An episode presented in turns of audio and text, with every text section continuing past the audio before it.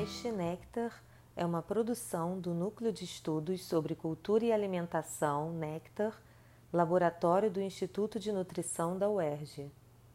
Sejam muito bem-vindos à página do Nectar UERJ. Sou Daniela, jornalista e pesquisadora do Nectar, Núcleo de Estudos sobre Cultura e Alimentação da UERJ, e vamos receber hoje uma convidada muito especial, Fabiana Bonkramer, professora e pesquisadora do Nectar UERJ, para uma conversa sobre o capítulo Qualquer um pode cozinhar? Ratatouille e a produção de sentidos no campo da alimentação e nutrição. Bom, muito obrigada pela presença de vocês que estão nos acompanhando. Agora, Fabiana, quer dizer, Fabi, me tira uma dúvida: qualquer um pode cozinhar mesmo? Oi, Dani. É, queria agradecer né, o convite, a oportunidade da gente conversar sobre esse texto. É, da boa tarde aí para quem está acompanhando ao vivo. E, e, dizer assim, inicialmente a gente não teve uma pretensão no texto de responder essa pergunta com uma verdade única e absoluta, né? A nossa intenção foi fazer uma discussão é, a partir da animação Ratatouille, né? acredito que muitos já devam ter assistido, uma discussão é, a respeito de uma produção de sentidos sobre higiene e distinção social. Então, a gente está trazendo algumas questões para problematizar, né, para a gente poder refletir nossa sociedade. Tá certo. Então, então vamos começar. É, eu gostaria que você contasse para a gente um pouco sobre a escolha da animação Ratatouille, que inspirou o capítulo Qualquer Um Pode Cozinhar? Ratatouille e a produção de sentidos no campo da alimentação e nutrição, publicado no livro Cinema e Comensalidade 2, né? Que faz parte dos nossos projetos do Nectar. Então, conta para a gente um pouquinho. É, a, para poder falar um pouquinho né, sobre essas motivações né, e a escolha da animação, eu preciso falar um pouquinho da minha atuação dentro da, do Instituto de Nutrição, da graduação e formação de nutricionistas. Né? Eu sou do que a gente chama da área de alimentação coletiva, docente dessa área, que, para quem não conhece, é uma área que trabalha com conhecimentos para o gerenciamento de, vou falar de uma maneira bem geral, né? O gerenciamento de restaurantes. Então, uma questão muito central né, no gerenciamento desses restaurantes são uma série de normas e regras que no campo da alimentação e nutrição é, nós passamos a, a conhecer, né, a estudar, para que possamos evitar o que a gente chama de doenças transmitidas por alimentos. Então, uma das motivações né, vem sobre, é, sobre essa temática da higiene, né, e uma temática que para a gente é importante é, para poder tentar pensar um pouco mais além dessas normas, né, ou quais são as consequências também dessas normas né, na produção da nossa vida. E também é, essa discussão ela veio no momento oportuno né, dos projetos do Nectar, né, o projeto de cinema e comensalidade, que no período eu orientava o Leonardo, um dos autores do texto. Né? Então, assim, o texto ele também deixa aqui um, um sentimento muito bom de um produto que foi trabalhado, produzido com ele, e onde ele trabalhava a, como objeto de estudo a produção de sentidos e significados sobre higiene e manipuladores de alimentos. Então, foi muito oportuno, coincidiu, né? É, a gente está trabalhando com essa temática, coincidiu com o projeto do cinema. É, a Flávia Milagres, que é a outra autora, também é uma grande parceira né, da discussão e da pesquisa nessa área. E uma outra motivação é, também se dá sobre o, o, próprio projeto em si, né, que é olhar a importância do cinema na incorporação de outras práticas pedagógicas na matriz curricular né, do curso de formação profissional, e em especial a formação em nutrição, que é o meu lugar de fala, e também pelo histórico né, da produção é, da, da formação em nutrição com uma formação muito forte é, nas bases das ciências biomédicas. Aqui no, no texto, a gente busca trazer uma outra lente, um outro olhar das ciências sociais para problematizar essas questões. Então, isso tudo é, foi oportuno, foi bom, e essa animação em si, ela é uma animação que ela é utilizada por alguns professores. Eu mesma já utilizei essa animação em sala de aula para poder ilustrar algumas normas, algumas questões da higiene, para ficar um, um, uma, um, uma aula mais lúdica, né? para chamar um pouco mais a atenção dos alunos. É, tem outras possibilidades de discussão sobre essa animação mas a gente queria era trabalhar também com a animação, não só como uma ilustração, não só como você ter um momento mais lúdico em sala de aula, mas você trabalhar com a animação e com o cinema nessa perspectiva de formação de conhecimento mesmo. Então foi sobre... isso que a gente buscou. E sobre essa discussão, então, né, acerca da temática da higiene, como que ela ganha destaque na obra? É, na obra, sim, a animação ela é muito boa para a gente poder fazer essa discussão. Né? Existe uma série de sequências que permitem essa discussão. Né? Então, assim, como eu disse, no campo da alimentação e nutrição, as normas de higiene, né, os cuidados que a gente tem que ter em lavar as mãos, os cuidados que a gente tem que ter com os alimentos, os cuidados que a gente tem que ter numa cozinha profissional, né, é, isso é muito trabalhado. E na, na animação, a gente tem uma série de sequências, né? Você tem a sequência, é, quem já assistiu, é um ratinho, né? Para quem não assistiu, assim, resumidamente, é um ratinho que é, tem o desejo de se tornar um chefe de cozinha, e aí, em vários momentos, ele se refere à importância da lavagem das mãos. Ele, que é um rato que anda sobre quatro patas e passa a andar sobre duas patas para não ter que toda hora né, é, ficar higienizando as suas mãos. Então, assim, tem uma série de, de sequências que permitem a gente a trabalhar com esses pontos. No entanto, é, o que, que acontece? É, o que, que a gente traz, né, de, digamos assim, de inovador é, para a discussão do texto, né? A gente compreende que a higiene e os sentidos que a higiene né, é, possui, elas são construídos, eles são construídos ao longo da história.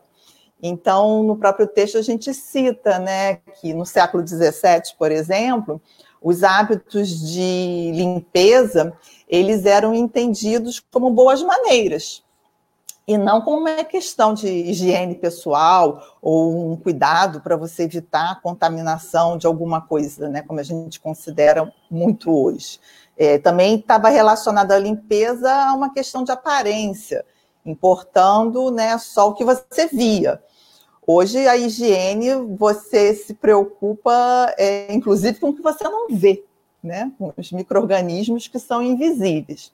Então, nas sociedades ocidentais atuais, né, essa noção de higiene, ela está muito associada ao risco, ao risco de se ter uma doença a partir de um alimento.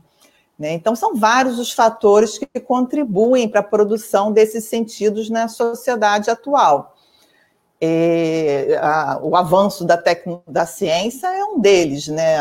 O conhecimento da, dos micro-organismos vem depois. Agora, a gente não desconsidera isso em maneira nenhuma a importância dessa, desse debate, dessa discussão e desse ensino. Mas a gente traz assim a importância de pensar as consequências né, é, dessa produção desses sentidos, dessa associação da higiene ao risco na sociedade. Né? Então, assim, a, a, a animação ela tem também né, possibilidades para a gente refletir sobre os elementos que sustentam essa noção e essas normas, né, é, sem desqualificar esses conhecimentos da, da higiene. Então, você tem uma série de riscos que, que produzem né, comportamentos, é, você tem a associação é, do risco em relação a uma série de produtos e serviços que começam a ser demandados. Então, por exemplo, é, a gente tem hoje uma valorização muito grande dentro dessa área é, por certificações de qualidade. Né? Essas certificações de qualidade para poder é, mostrar, legitimar que aquele determinado local ele é um local adequado para produzir é, dentro de um aspecto seguro do alimento do ponto de vista é, higiênico-sanitário, né? É, assim como vários produtos vão surgindo. E também é, molda muito né, os comportamentos. Então, é muito interessante. A gente, talvez hoje, é, para quem não está muito no universo da, da cozinha profissional, digamos assim, né, da cozinha é, que produz refeições, seja numa escola, seja num, num ambiente hospitalar, ou num próprio restaurante comercial, numa empresa, para quem não está muito nesse universo, é, a pandemia, é, eu acho que é um ótimo exemplo, porque ela trouxe né, uma produção de, de sentidos sobre cuidados com higiene, o uso de máscara, é, lavagem das mãos, usar álcool 70%. O álcool 70% é um produto que a gente usa na cozinha justamente com o objetivo de sanitizar. Mas isso vem, vai, vai sendo né, é, levado, vai sendo incorporado para práticas cotidianas, que hoje a gente chega em casa, a gente toma banho, tira aquela roupa, lava as mãos, vai, vai comprar um alimento, você lava ele todo por fora, o que for possível você sanitizar com álcool, você sanitiza. Então, são práticas e comportamentos que vão sendo é, transformados, vão sendo modificados a partir de uma série de sentidos que vão sendo produzidos ao longo da história, né? Então, a gente buscou é, trazer essa discussão, trazer essa reflexão para a gente não pensar né, que todas essas normas, a gente vai naturalizando muito elas. Então, eu diria assim que esse é um grande aspecto da, é, da originalidade né, da discussão para o campo da alimentação e nutrição. Tá certo. E o filme, ele também pode nos servir né, de ponto de partida para pensar como hierarquias e classificações vividas no cotidiano são socialmente produzidas, embora pareçam ser naturais, né? Então, quais os outros sentidos e códigos sociais que a animação nos convida a refletir? É, esse foi é, uma das outras questões, né? Além da questão da, da temática sobre a higiene, esses outros sentidos que a gente pode trabalhar né, da higiene, é, é pensar um pouco na, na posição situa situacional né, de cada um de nós dentro de uma sociedade. Aí eu chamo a atenção para o título que a gente escolheu para o texto, né, que é qualquer um pode cozinhar, né, a produção de sentidos. Esse título ele surgiu a partir é, de uma das cenas do filme, né? Porque a, é, a animação ela tem um chefe de cozinha que faleceu e ele tinha é, um programa de TV, era um chefe celebridade, digamos assim, nos dias atuais. Ele tinha programa de TV, ele assinava livros, né? E o ratinho, o Remy, ele assistia esses programas, né? E o lema desse chefe de cozinha era justamente esse, era que qualquer um pode cozinhar, não importava a origem. E isso é uma questão que a gente traz para discussão, né? Porque para a animação, eu penso assim que faz todo sentido, é uma animação é, voltado para o público infantil. Então, você trazer uma mensagem né, de que somos todos iguais, de que se a gente seguir nossos sonhos, eles serão realizados, é, é uma, é uma moral da história bonita. Mas na vida real a gente precisa pensar um pouquinho mais sobre isso e não achar que é assim tão natural, né? Porque não é nem, nem sempre, aliás, na maioria das vezes, não é assim. Não.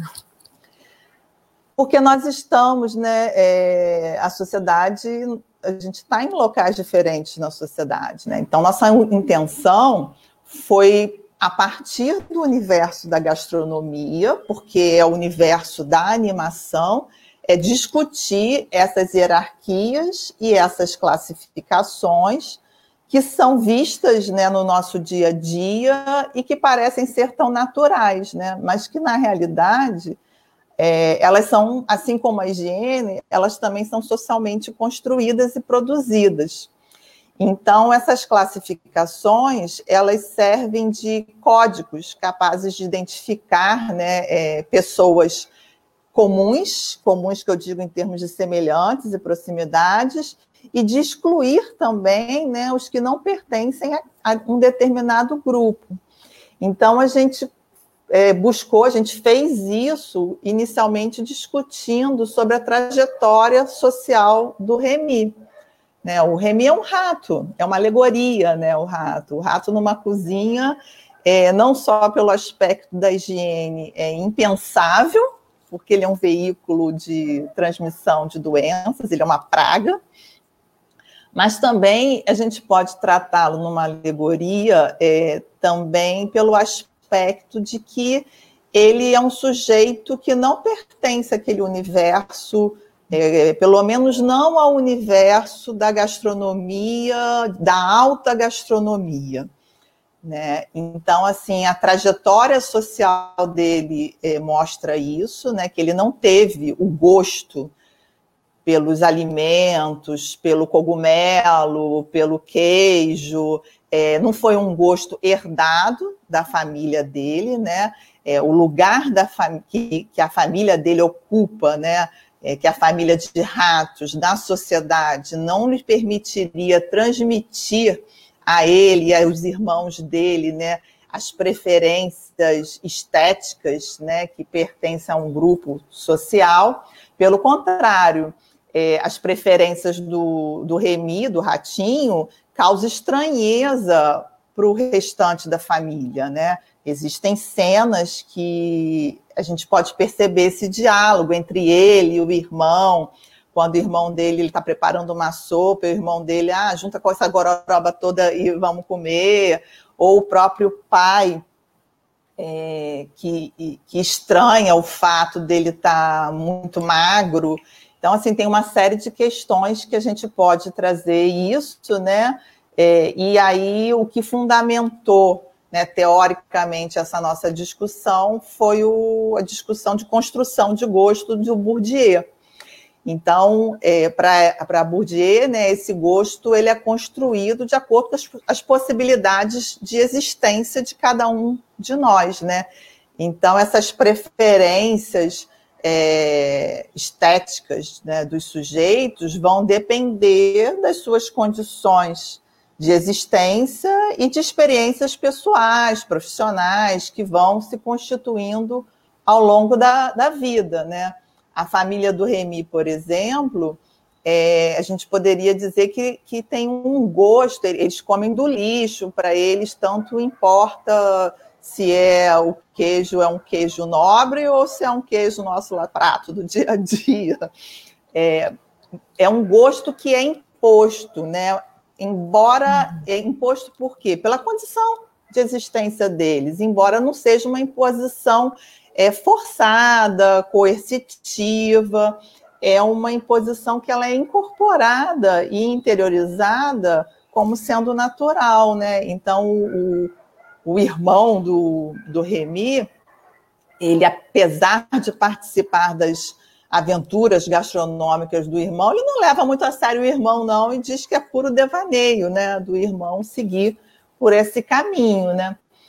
Mas o Remy, diferente da sua família, ele tem outras oportunidades, né? Ele tem acesso a livros na casa, é, a família vive num, num sótão, né? Então ele, ele na casa da proprietária é, tem livros de gastronomia, ele assistia os programas de TV, né? Fazendo uma ilusão aí da questão da educação.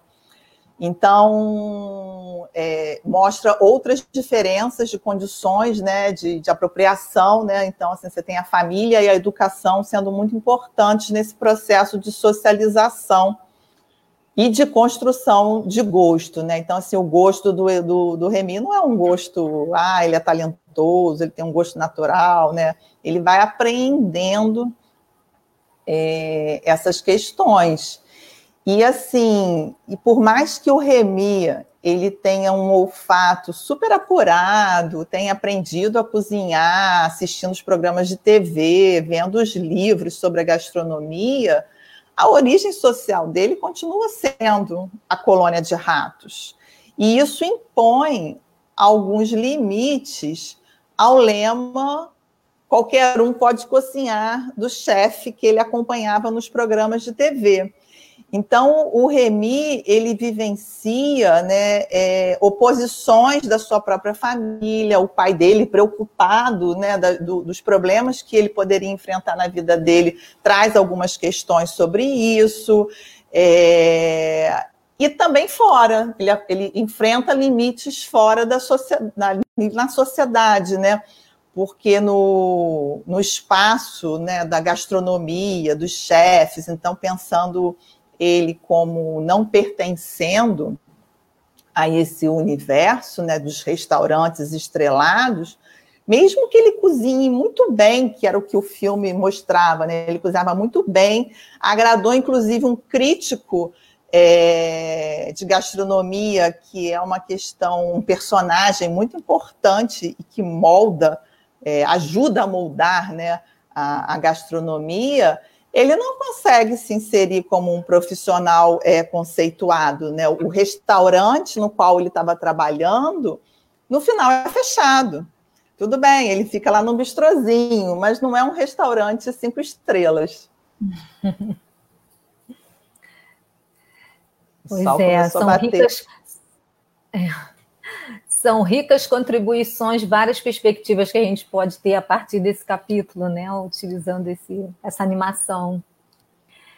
E, Sim. Fabi, bom, já estamos, já estamos chegando ao final. É, gostaria, inclusive, de agradecer os comentários né, de todos e todas que estão participando, inclusive reconhecendo esse, a Renata Nogueira colocou que que foi ótimo esse olhar do capítulo, né, nessa outra perspectiva, além da higiene, né, que realmente é encantador e inovador. Então, é muito bom ver que, que esses estudos contribuem trazendo cada vez mais questões, esclarecendo, enriquecendo né, todas, as, todas as pesquisas, podendo contribuir. E eu gostaria, então, Fabi, de perguntar a você qual é a sua reflexão sobre a compreensão das relações sociais a partir dessa animação, né? Sobretudo da possibilidade do uso do cinema em sala de aula, né, que traz a possibilidade dessas, desse debate, dessa troca de ideias, né?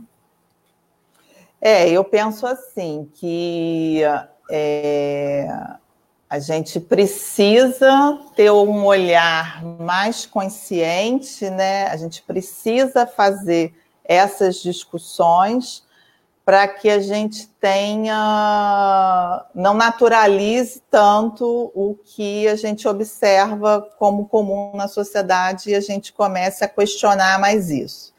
É, a nossa intenção não foi é, reduzir a discussão da gastronomia ao conceito do Bourdieu de distinção, mas foi através desse universo da gastronomia foi possível né, discutir essa legitimação das diferenças sociais, né?